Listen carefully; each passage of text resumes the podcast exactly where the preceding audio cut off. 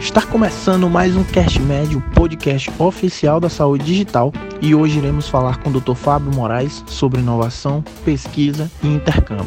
Se você quer dar aquele rolé pelo mundo e descobrir o que ele tem a mostrar para você referente à saúde digital, acompanhe nosso episódio até o final. É um prazer imenso estar aqui hoje com vocês, podendo discutir um pouco uh, de pesquisa, inovação e intercâmbio. Então, uh, aqui o que a gente vai ver na aula, vou falar um pouco de inovação, inteligência artificial, machine learning, empreendedorismo, pesquisa, né, as habilidades, metodologia científica, estatística, práticas, conselhos, como começar né, na pesquisa, intercâmbio, intercâmbio internacional, clerkship, observership, residência médica, fellowship, e discutir um pouquinho de pós-graduação. Então, começando, para quem não me conhece, eu sou Fábio e uh, sou brasileiro, formei no Brasil, fiz minha residência médica no Hospital uh, Sírio-Libanês, em radio-oncologia. Após minha residência médica, eu trabalhei por um ano no Hospital Sírio-Libanês e no Hospital das Clínicas, na USP, na Universidade de São Paulo, no INRAD, no Instituto de Radiologia, e no Instituto do Câncer do Estado de São Paulo. Uh, eu acabei indo fazer pesquisa no Memorial Sloan Kettering, em Nova York, e depois fui para a Universidade de Toronto, no Princess Margaret Cancer Center, fazer um fellowship clínico e de pesquisa.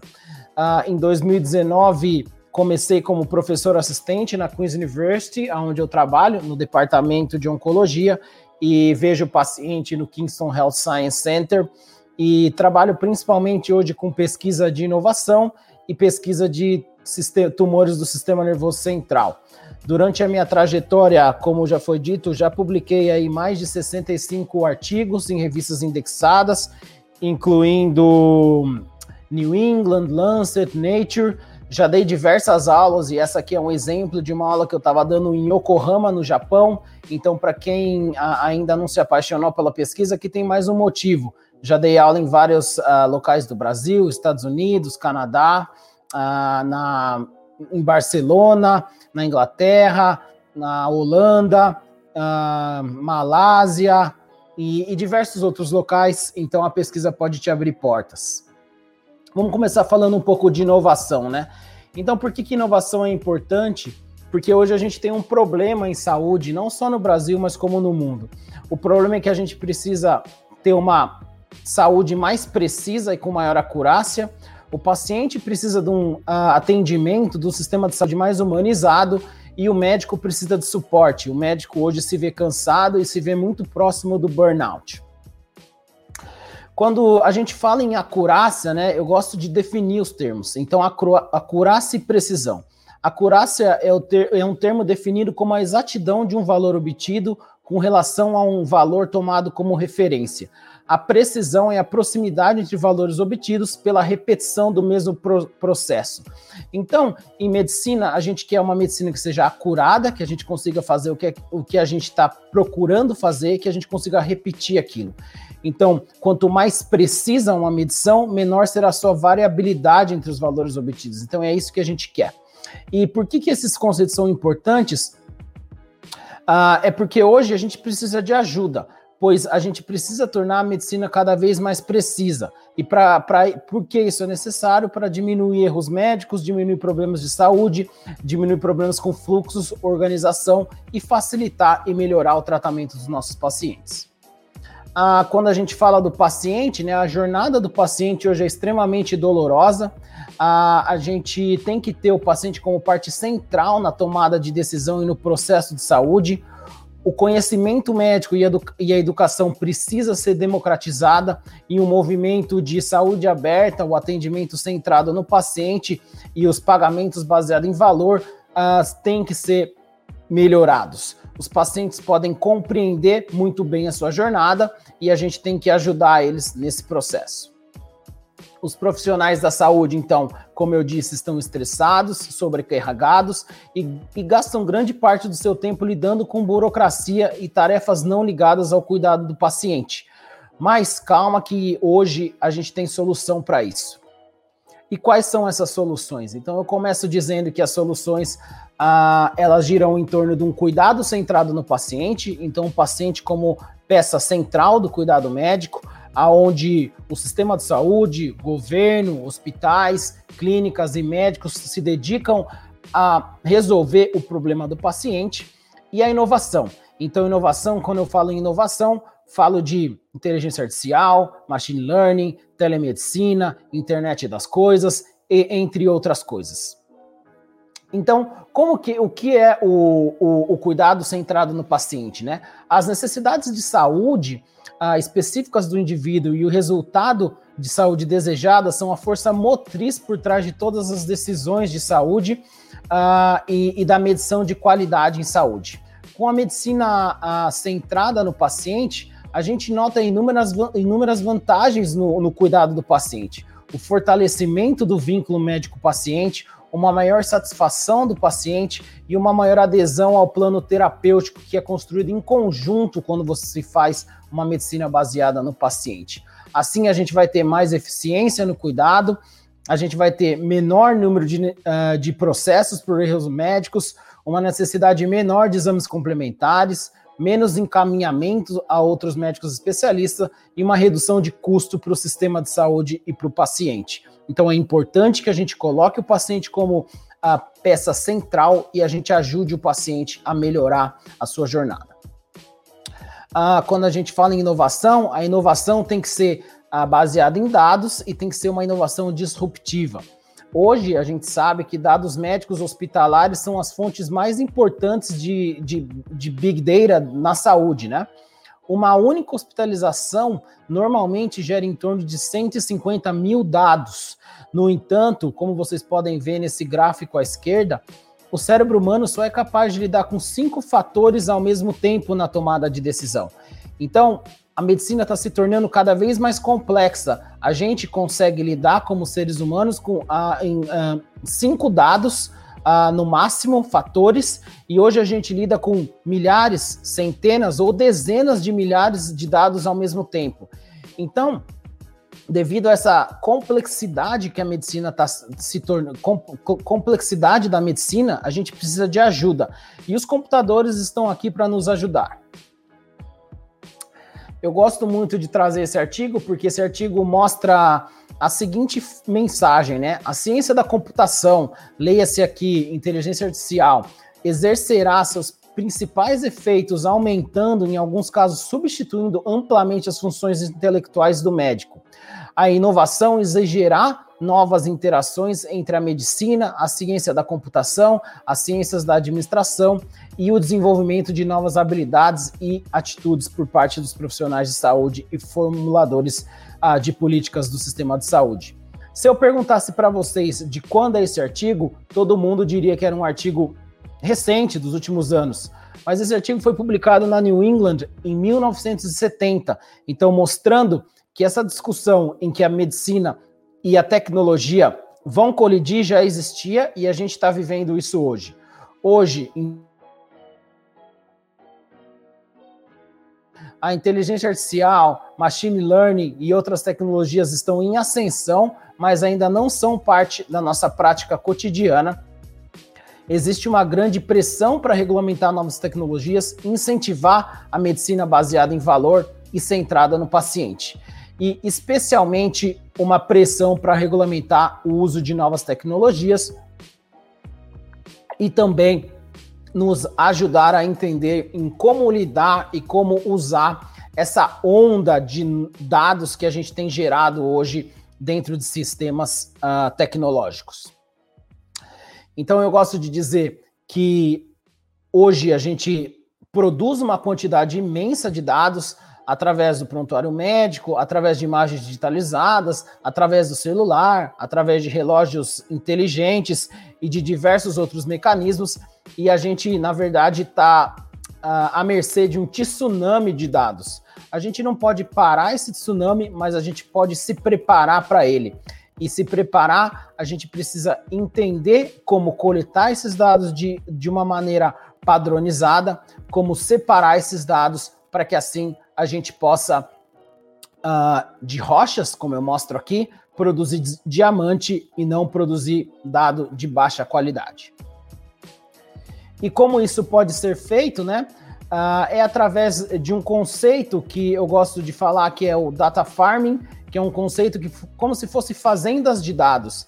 Então a gente precisa cultivar as, uh, as fontes de informação, então o prontuário médico, uh, as informações que vêm de celular, para a gente poder trabalhar com essa informação, fazer com que essa informação seja útil. Então, uh, uma informação uh, demográfica do paciente com o diagnóstico, e daí a gente vai fazer a colheita lá na frente dos desfechos clínicos, para daí a gente usar essa informação para construir modelos inteligentes, para daí a gente conseguir uh, usar esse novo conhecimento para melhorar o tratamento ou melhorar o desfecho dos nossos pacientes.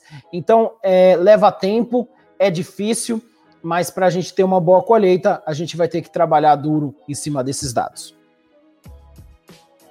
E quando a gente colhe dado, a gente tem que pensar na importância da nomenclatura, do contexto, porque isso é extremamente importante quando a gente lida com dados uh, padronizados para poder um algoritmo ler esse dado e te dar uma resposta confiável.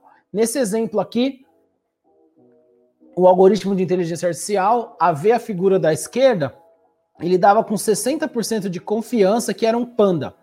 Ah, daí, ao aplicar um filtro de 0,7% de, de mudança do, do fundo da imagem, do background, colocando um pouco mais de tons ah, de verde, a confiança do algoritmo foi para 99,3, mas em dizer que aquilo era um macaco gibbon, que é um macaco de florestas tropicais. E o algoritmo viu vários pontos verdes no background da imagem, pensou que aquilo fosse uma floresta tropical, viu um macaco de cor preto e branco, então pensou que fosse um casal de macaco gibbon e não um panda, porque não tinha neve e parecia ser mais de um animal. Então, quer dizer, se a gente colocar o dado errado, se a gente treinar o dado errado, a gente vai ter problema de como usar esses dados. Uh, eu gosto de fazer essa pergunta, mas quando a gente está tendo aula pessoalmente. Então, é uma trivia aqui. Uh, quem sabe o nome dessa pecinha pequena que a gente tem uh, no cadarço, na ponta do cadarço? Então, vamos lá. Então, em inglês isso chama aglet, no, no, Brasil é a ponteira, né? A gente chama isso de ponteira do cadarço. E, e para que, que isso serve, né? Isso serve para facilitar a gente passar o cadarço no tênis, para facilitar que a gente amarre o cadarço e para que a, gente possa dar uma função para o cadarço. Então, a partir do momento que você tem essa ponteira, né? Em outros lugares do país você pode chamar de agulheta ou agulha a, a partir do momento que você dá um nome para isso, você consegue dar uma função para isso e você consegue aplicar isso. E por que isso é importante, né? Porque quando você dá nome às coisas, você dá poder para as coisas. Você faz com que ah, seja possível utilizar, seja possível descrever e seja possível aplicar. E, e, isso já, era, já é bem famoso dos contos dos irmãos Greens, Irmão Greens é um filme e é um conto alemão, uh, aonde dois irmãos eles inventavam nomes, inventavam histórias, mas dando nome eles criavam poder, eles criavam realidade e assim eles criaram, criavam uma lenda em torno disso. E por que em medicina isso é importante? Porque hoje as grandes instituições já estão publicando guidelines de nomenclatura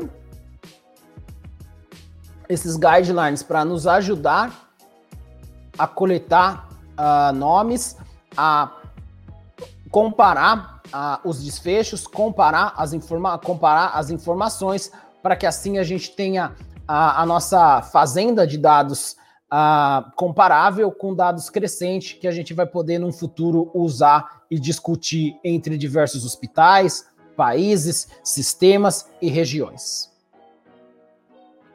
Então, uh, eu gosto de lembrar essa frase do Charles Darwin, que não é o mais forte que sobrevive, nem o mais inteligente, mas o que melhor se adapta às mudanças. E hoje a gente tem vivido muitas mudanças, mudanças rápidas, e mudanças essas que aconteceram uh, nos últimos anos, mas que foram muito aceleradas, primeiro, uh, pela nossa melhora da compu uh, capacidade computacional, número um, e número dois, pela pandemia da Covid, muita inovação tomou lugar e hoje são realidade no Brasil e no mundo. E quando eu falo de inovação, eu falo da aplicação de inteligência artificial e machine learning. Então, como a gente chega nesse tema, as inovações hoje, como eu disse, são baseadas na evolução da nossa capacidade computacional, um aumento aí de pelo menos 80 vezes na capacidade de processamento de um computador nos últimos 15 anos, e assim a inteligência artificial ganhou destaque. Então, você, estudante, médico, profissional da área da saúde, tem que entender o que esses conceitos uh, significam e como aplicá-los, né? Então, a inteligência artificial é um ramo da ciência da computação que trata da simulação de comportamento inteligente humano em computadores. Machine learning é o processo pelo qual um computador é capaz de melhorar seu próprio desempenho, incorporando continuamente novos dados de um modelo existente. E o deep learning é a família de método de aprendizado de máquina baseada em redes neurais artificiais com múltiplas camadas entre a camada de entrada e de saída. Por que é importante falar das redes neurais, né, do Deep Learning ou da Deep Medicine? Porque as redes neurais são esses sistemas de computação com nós interconectados que funcionam como os neurônios do cérebro humano.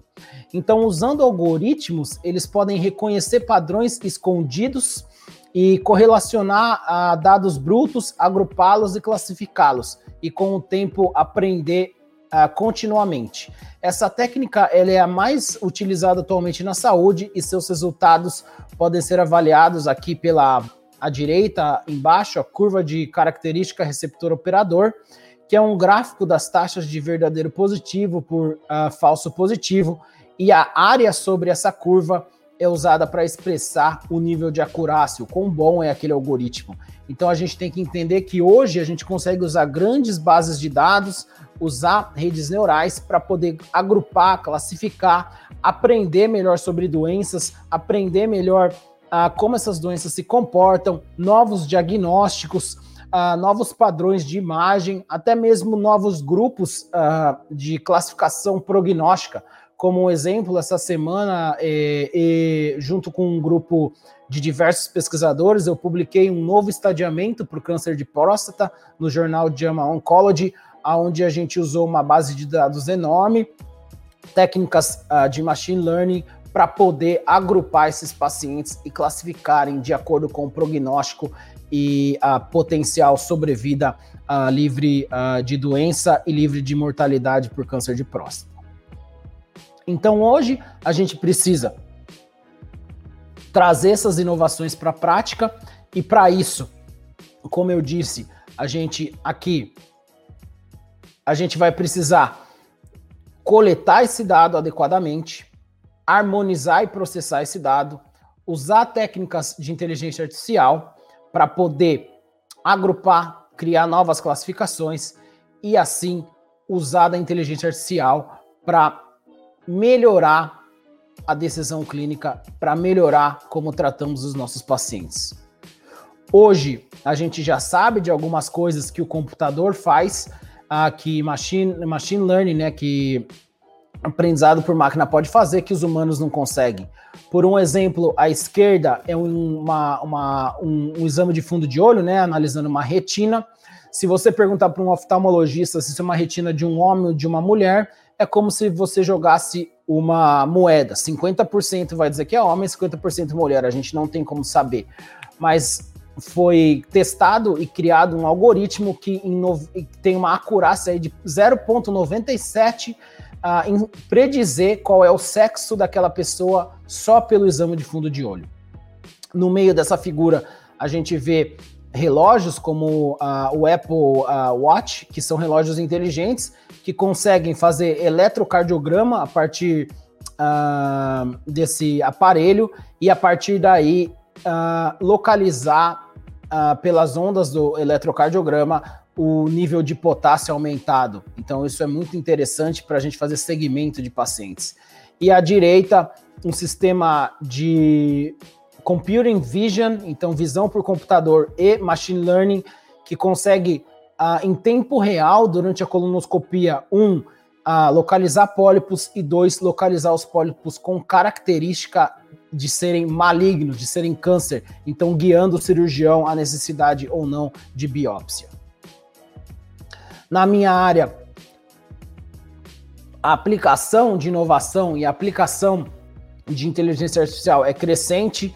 Hoje a gente tem aplicações em imagem para fazer diagnóstico precoce de nódulos pulmonares, para fazer segmento de paciente e localizar recorrência precoce, disseminação tumoral precoce.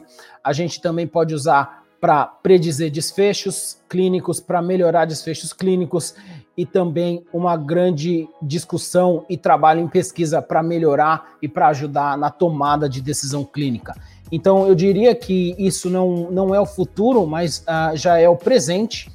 E para vocês que estão aí começando a carreira, que estão uh, formando, é, a gente, você tem que entender que uh, o futuro da saúde vai ser uma saúde baseada no faça você mesmo, né?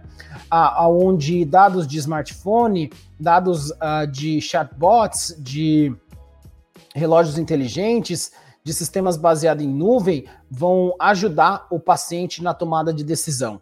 Então, logo a gente vai poder colocar junto ciência, né, pesquisa, educação, mais dado e daí inovação através de startup para melhorar a, a vida dos nossos pacientes e o acesso à saúde. Uh, agora vamos falar um pouco mais de pesquisa.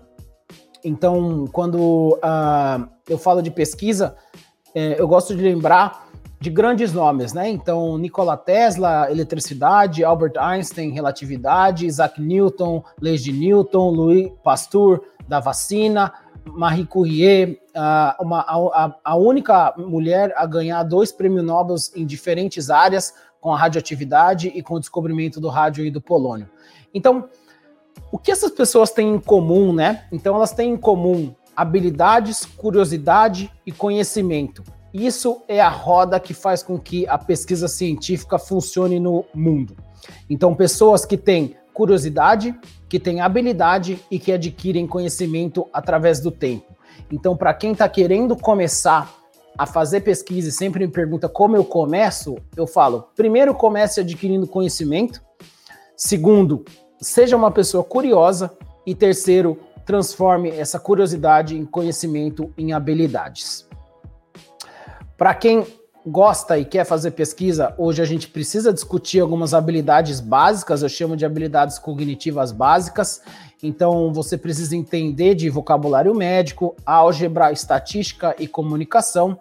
Comunicação é muito importante não só para pesquisa, mas para o dia a dia como médico, tá? Porque hoje o que a gente faz, 90%, 95% do tempo é comunicar. A gente comunica com outro médico, diagnóstico, comunica problemas do hospital, da clínica, a gente comunica com o paciente, diagnóstico, tratamento, promoção, prevenção, e a gente comunica com gestores, comunica em congresso, comunica em eventos. Então, comunicação é muito importante. Uh, ter domínio básico, pelo menos, de Excel, Word, PowerPoint, para coleta, análise e apresentação de dados e algumas das habilidades avançadas são vocabulário e escrita médica científica, então inglês uh, muito bem uh, treinado e estudado, uh, conhecimento em estatística qualitativa e quantitativa, uh, um expertise, né, um conhecimento em metodologia científica, conhecimento sobre como gerenciar projetos, banco de dados, uh, pesquisas tipo survey, e é importante trabalhar e exercer a criatividade e o trabalho em equipe. Por que a pesquisa é importante? Porque a pesquisa, além de melhorar a saúde, além de melhorar o que a gente uh, oferece para os nossos pacientes de tratamento, conhecimento de doença e etc., a pesquisa te abre portas dentro da medicina, te abre portas e te uh, te dá melhores posições na residência médica, uh, pode uh, te levar a obs observerships internacionais, fellowship e pode impactar a sua carreira no curto e no longo prazo. E como que você constrói uma, uma agenda de pesquisa, né? Uma vida de pesquisador. Então eu acho que é importante lembrar que para ser pesquisador demanda tempo e vai demandar que você adquira conhecimento no, no, no, nos, nos primeiros anos para que você tenha uma base sólida para começar a pesquisar. Ah, depois disso, é interessante achar um mentor, achar um grupo de pesquisa com o qual você tenha a proximidade, qual tenha interesse de te ajudar, e assim ter um time com quem você possa contar. Comece com projetos pequenos, projetos às vezes não vão ser o projeto mais interessante ou que te dê a maior alegria, mas esses projetos vão, são os projetos que vão te abrir portas. A partir daí, comece ganhando confiança ah, das pessoas que trabalham com você, das pessoas que trabalham ao seu redor, para assim poder ah, dar ideias de novos trabalhos, participar de trabalhos maiores e impactar cada vez mais no seu departamento, na sua faculdade, durante a residência ou fora da residência. O importante é estar tá rodeado de pessoas com mentalidade uh, de, de, com mentalidade de pesquisa, então curiosas, pessoas com habilidades diferentes, para que assim você consiga desenvolver novas ideias e fazer com que essas ideias andem para frente. Então, como aqui você pode usar a como pegar um colaborador ou um mentor ou um membro de, uma, de, uma, de um time de pesquisa. Então, precisa de quatro aspectos principais. Você tem que gostar dessa pessoa, essa pessoa tem que ter diferentes habilidades, valores similares e você tem que conseguir confiar naquela pessoa. Então, montar um time de pesquisa, começar a pesquisa, depende desses quatro fatores e assim outros fatores menores dentro deles. Então, agora eu vou falar um pouco de intercâmbio e intercâmbio uh, internacional, começando com residência. Então, a residência médica uh, no, na, na, América do Norte, né, Canadá e Estados Unidos, é ligeiramente mais longa, acadêmica e supervisionada do que no Brasil. As, são longas as jornadas de trabalho, porém são bem regulamentadas. Uh, o salário durante a residência é gradual e baseado em sua experiência. Então, aí uma média inicial de 3 mil a 3.400 dólares por mês. É necessária a validação do treinamento em medicina, fazer o SLMI se quiser para os Estados Unidos, ou fazer o NCQE se quiser ir vir para o Canadá. Existem diversos benefícios, como opções de seguros, dinheiro para material didático, congressos e entre outros.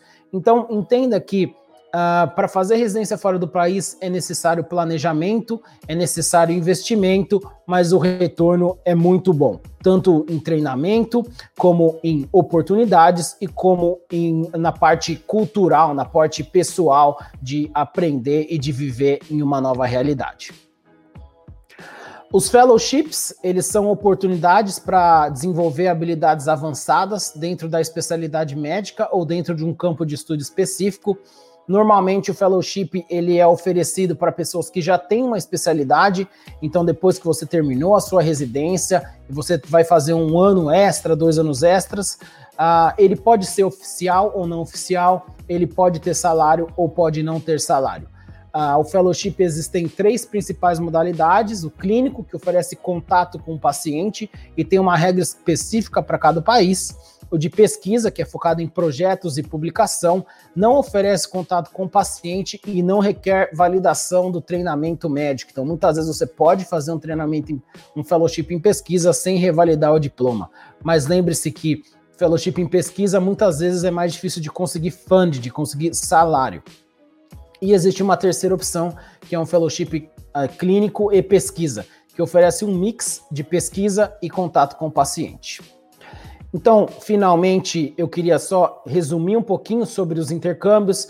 Observership e Clerkship eu não falei muito, mas são estágios uh, curtos que você pode ficar aí de um a três meses em uma instituição de outro país. O Observership é normalmente para quem já está formado e o Clerkship você consegue durante a faculdade como um estágio uh, oficial.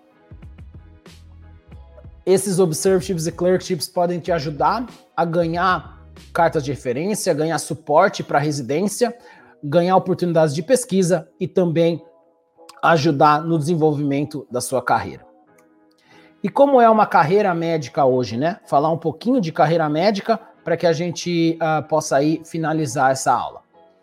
Uh, primeiro, eu gosto de lembrar, e tem alguns posts no meu Instagram, para quem quiser dar uma olhada, de diferentes carreiras médicas. O médico, muitas vezes, tem aquela ideia que é, central, que ele pode só ser clínico ou cirurgião. Mas não, de, de, existem diversas carreiras, a carreira acadêmica e científica, carreira de liderança ou de gestão dentro do hospital, a carreira de empresário, de empreendedor, a carreira dentro da indústria farmacêutica.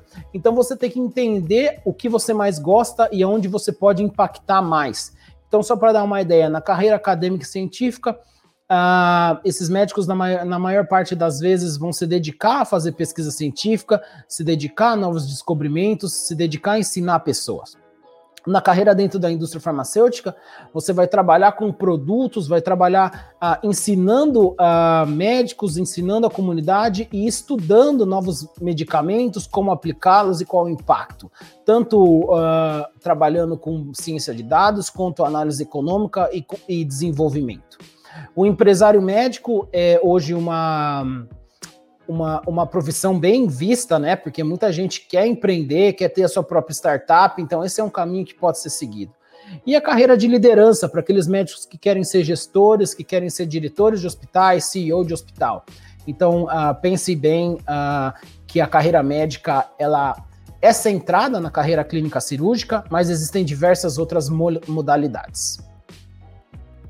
Para terminar, eu gosto de discutir um pouco esse livro, que é um livro do Jim Collins, que eu ganhei de uma das minhas mentoras quando eu fiz o meu fellowship em Toronto, que é um livro que chama Great by Joyce, by Joyce. Então, incrível por escolha, né?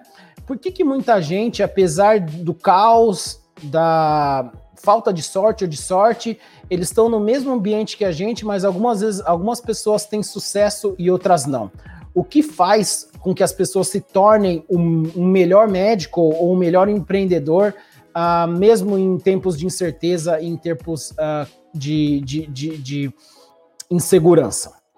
Então, esse livro traz algumas lições e eu vou mostrar para vocês a importância disso na carreira médica. Então, a, a, a, lição número um é que ele mostra que a disciplina né, é, um, é, um, é, é uma característica importante. Ele fala de companies porque ele acessa empresas, mas eu vou falar de médicos. Então, a disciplina é um, é um ponto importante de grandes médicos. Então, ele conta uma história de uma expedição para o Polo Sul em 1910, onde dois navios foram competindo para ver quem chegava uh, no Polo Sul. Uh, quem chegasse primeiro ia ganhar. Então, um, um navio chegou e o outro navio não só perdeu a corrida, como nunca chegou, então todos morreram. E qual é a diferença entre um e outro? O navio que venceu, ele tinha uma disciplina fanática eles combinaram que eles iam navegar 20 milhas por dia, todo dia, não importa a condição climática. Então, se fizesse um dia lindo de sol ou tempestade, eles iam fazer aquelas 20 milhas. O navio 2, eles não tinham essa disciplina e eles navegavam quanto eles conseguiam. Então, o que aconteceu foi que num dia estava um dia lindo, com muito vento, uh, com muito sol, e eles ficaram navegando e navegaram mais, que, mais de 50, 55 milhas. No outro dia eles estavam exaustos, veio uma tempestade e eles não tiveram condição de segurar o navio e o navio tombou. Então, mostrando que eles erraram no planejamento do dia anterior. A lição número dois é que você deve inovar, que você deve fazer ah, algo novo somente quando você tiver evidência para isso. E em medicina isso é claro, né? A gente não pode testar novos medicamentos, a gente não pode testar novas, uh, novos procedimentos se a gente não tiver evidência para isso, porque isso pode machucar os nossos pacientes. Então aqui ele dá o exemplo da Apple, né? Que a Apple, quando lançou o iPod, ele não era o iPod que a gente conhece hoje. Quando eles lançaram em 2001, eles fizeram um teste, um iPod que era só compatível com a computadores Mac, porque uh, não precisaram desenvolver um software novo, não precisaram desenvolver integração, então não precisaram investir muito. Então, isso fez com que eles não, não se distraíssem do seu foco principal, dos seus produtos principais, e daí, a partir do momento que eles viram que aquilo foi um sucesso, eles evoluíram o produto, criaram o iTunes e aí migraram para o iPhone. Então, primeiro eles testaram, criaram evidência para poder ir para frente. A lição número 3 é nunca acredite na sorte ou na chance que para as coisas acontecerem, mas sim trabalhe duro para maximizar a sua sorte, a sua chance, né? Uh, Para quem entende de investimento, a sigla ROI, que é o Return of Investment, aqui pode ser aplicado para você como médico, que é o Return of Investment, mas ali o, return do, do, o retorno do seu trabalho. Então, quanto mais você trabalha, quanto mais uh, conhecimento, habilidade você adquire, mais chance você vai ter de ter sucesso no futuro. A lição 4 é desenvolva um, um, um, grupo de networking forte e desenvolva habilidades macias, que a gente chama soft skills. Então, networking é importante, ter uma rede de pessoas que você pode colaborar, que você pode se comunicar, vai te ajudar no futuro e vai te ajudar a ter sucesso na carreira. E como eu disse, as soft skills elas são mágicas. Então, se comunicar bem, uh, ter perfil de liderança, ser criativo, entender design thinking vai te abrir muitas portas e vai te ajudar durante a carreira. A lição 5 e a última lição do livro é que uh, você tem que tentar ficar longe de pessoas negativas e de bias comercial. Então, a gente é mais ou menos a média das cinco pessoas com que a gente passa mais tempo então tente estar perto de pessoas positivas, pessoas que vão te ajudar, pessoas negativas só vão te diminuir e dificultar com que você a, a, alcance os seus sonhos. E quando a gente fala aqui de commercial bias, né, de é, bias de, de indústria, é para você conseguir manter a sua capacidade crítica e não pensar ah, na tomada de decisão ah, eu vou prescrever o remédio A ou B, ou a intervenção A ou B, porque eu recebo dinheiro daquela indústria, ou porque eu tive alguma vantagem relacionada àquilo.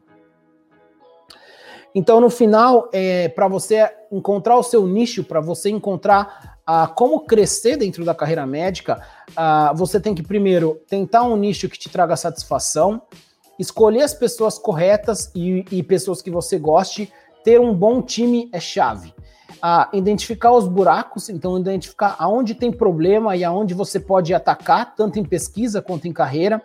A tentar encontrar um mentor, tanto para carreira médica, quanto para pesquisa, quanto para especialidade, com quem você possa se comunicar e possa ter suporte.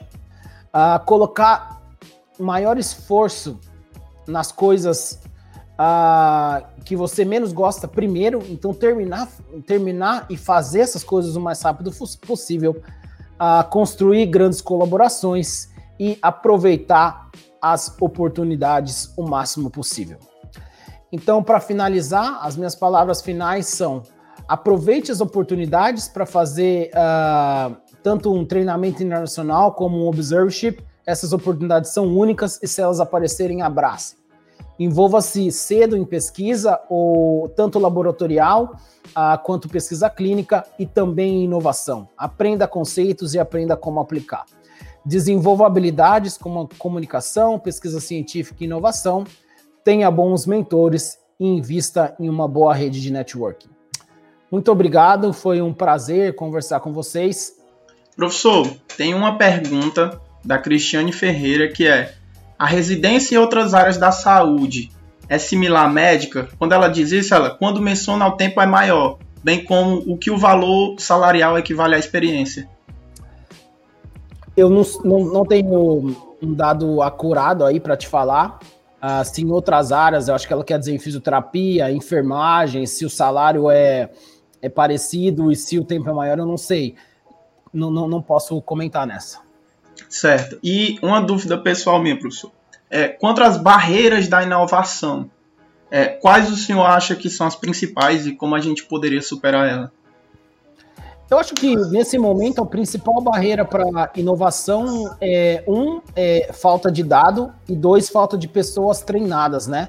Então existe uma, uma hype muito grande nos últimos meses e anos sobre inovação, mas está começando agora ligas de inovação, departamentos de inovação, professores interessados em inovação. Então acho que vai demorar aí uns alguns anos para que a gente tenha uma massa de pessoas com capacidade de inovar, com capacidade de ensinar e inovar. Então, eu acho que pessoas são muito importantes e, e, e dado, coletar dado, coletar dado padronizado para que a gente possa usar esse dado, entender processos e aí inovar. Eu acho que tecnologia não é o problema, a gente tem tecnologia, a gente tem acesso à tecnologia, a gente tem acesso a novos computadores, mas a gente precisa melhorar aí na parte de pessoas e dados. Certo. Tem mais uma pergunta que é do Victor Leão. Quais devem ser as iniciativas que devo tomar para conseguir um clerkship? Existem diversas, né? Depende muito. algumas universidades já têm parceria formadas com universidades internacionais, o que facilita o clerkship. Uh, se esse não for o caso, às vezes é bem interessante conectar com alguém da sua faculdade, alguém que você conheça que já fez o clerkship para poder conectar com outra universidade. Se não, nenhum desses dois critérios você conseguir, nenhuma dessas duas opções forem disponíveis, não custa nada entrar no site da universidade que você tem interesse, no departamento, mandar um e-mail, perguntar como funciona e perguntar como você pode aplicar.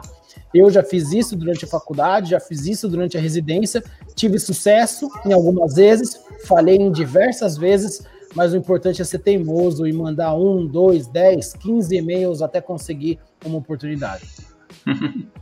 Gostei do conselho dos e-mails. Professor, mais uma pergunta. Do Ítalo Melo. Sou estudante do P1. A partir de quando mais ou menos é indicado começar a se interessar em pesquisas? Desde o ensino fundamental, né?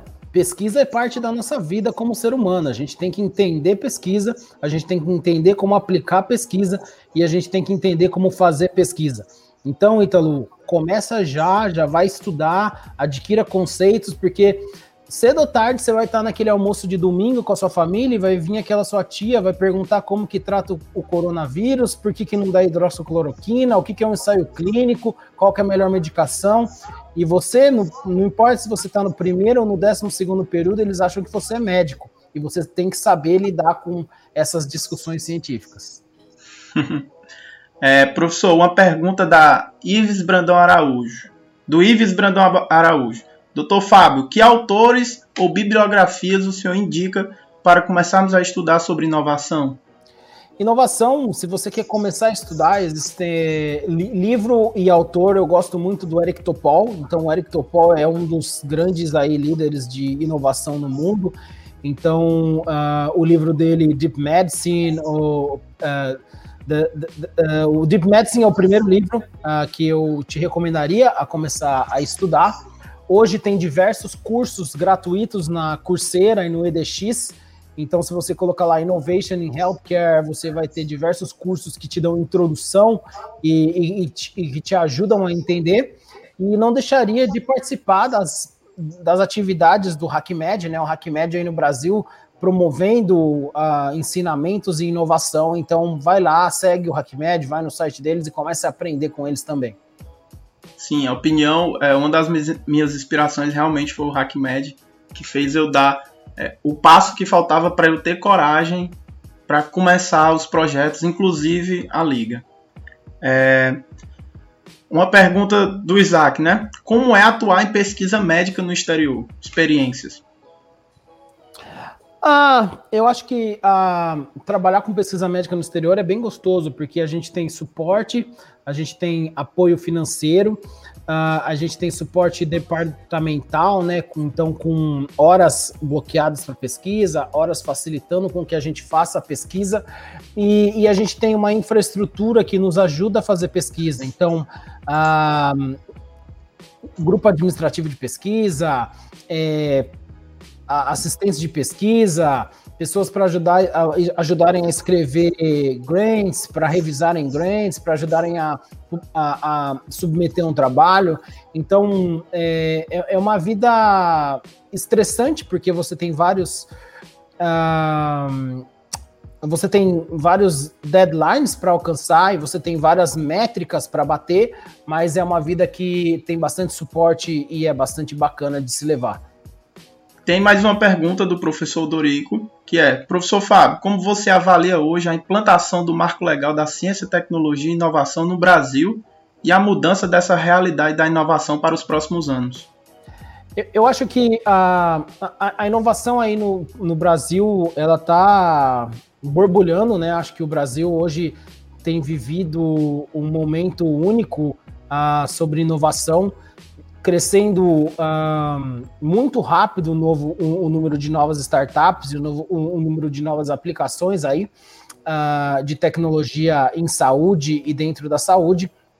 Eu acho que nos próximos anos a gente vai ter ainda algumas mudanças e algumas mudanças uh, tanto de implementação do marco legal e, e tanto de pesquisa e inovação, mas eu vejo que é um, é um ambiente favorável e um ambiente que tem recebido bastante investimento e suporte uh, privado nos últimos anos, mas a gente tem que forçar um pouco mais aí investimento e suporte federal e governamental.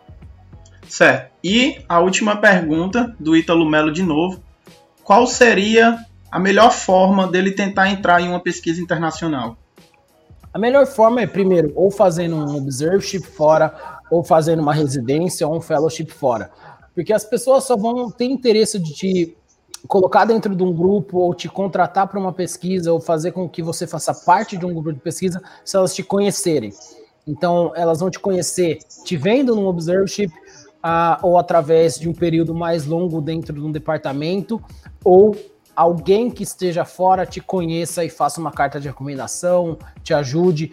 Assim, não é simples conseguir se conectar com um grupo de pesquisa e fazer pesquisa com um grupo internacional do Brasil sem nunca ter conhecido ninguém ou conhecido alguém que conheça aquele grupo. Então, o mais importante, a gente, como pesquisador e como pesquisador acadêmico, a gente contrata pessoas, né, não currículos. Ou a gente quer fazer parceria com pessoas e não currículos. Então, o importante é conhecer.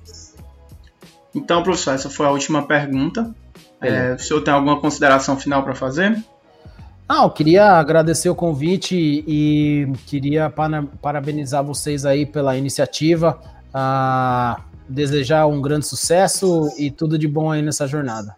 Tá chegando o final desse Cast Med e estou passando aqui para falar que a gente irá ficar postando todas as segundas-feiras ao final da segunda-feira e caso você queira algum horário, tem algum horário específico, vá nas nossas redes sociais, arroba Gabriel Santos Med e arroba Isaac Carioca e diga lá pra gente como você desejaria o horário do seu podcast. A gente gostaria de agradecer a presença de todos e que vocês são uns ouvintes muito ótimos. Até a próxima, se Deus quiser.